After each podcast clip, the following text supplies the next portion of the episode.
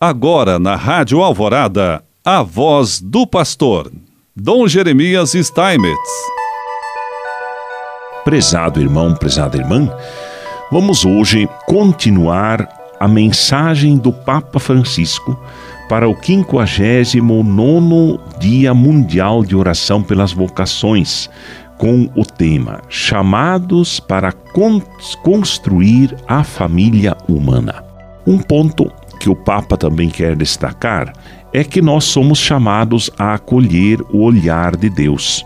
Nesta grande vocação comum, insere-se a chamada mais particular que Deus nos dirige, alcançando a nossa existência com o seu amor e orientando-a para a sua meta definitiva, para uma plenitude que ultrapassa até mesmo o limiar da morte.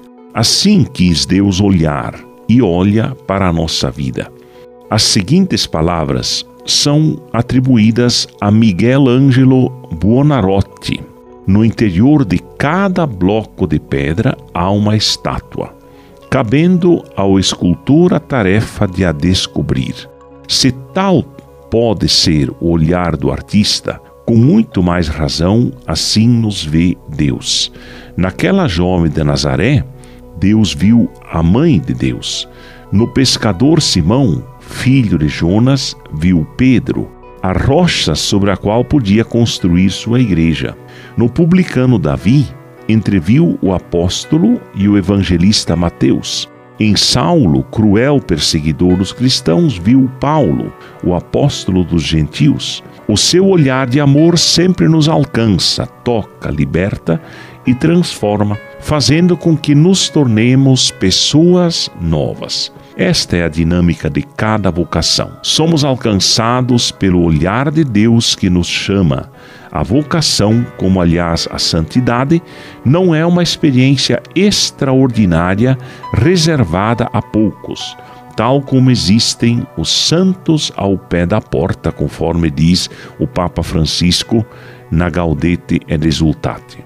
Assim também a vocação é para todos, porque todos são olhados com amor e chamados por Deus. Diz um provérbio do Extremo Oriente: um sábio, ao olhar o ovo, sabe ver a águia. Ao olhar a semente, vislumbra uma grande árvore. Ao olhar um pecador, sabe entrever um santo. É assim que Deus nos olha em cada um de nós e lhe vê potencialidades, às vezes ignoradas por nós mesmos, e atua incansavelmente ao longo da nossa vida a fim de as podermos colocar ao serviço do bem comum.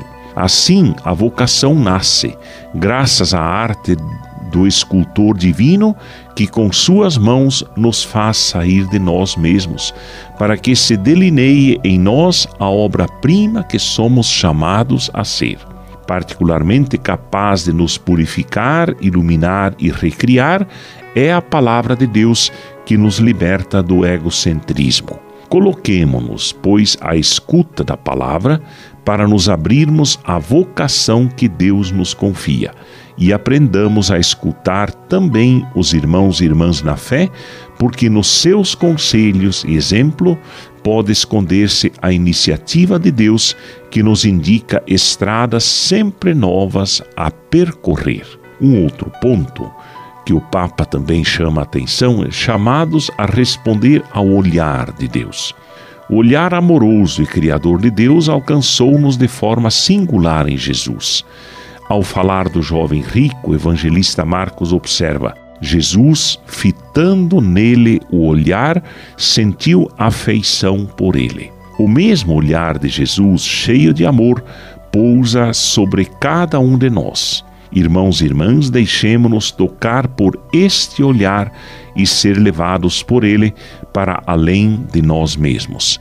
E aprendamos também a olhar de tal modo um para o outro que as pessoas com quem vivemos e as que encontramos, sejam elas quem forem, possam sentir-se acolhidas e descobrir que há alguém que, as olha com amor, convidando-as a desenvolver todas as suas potencialidades.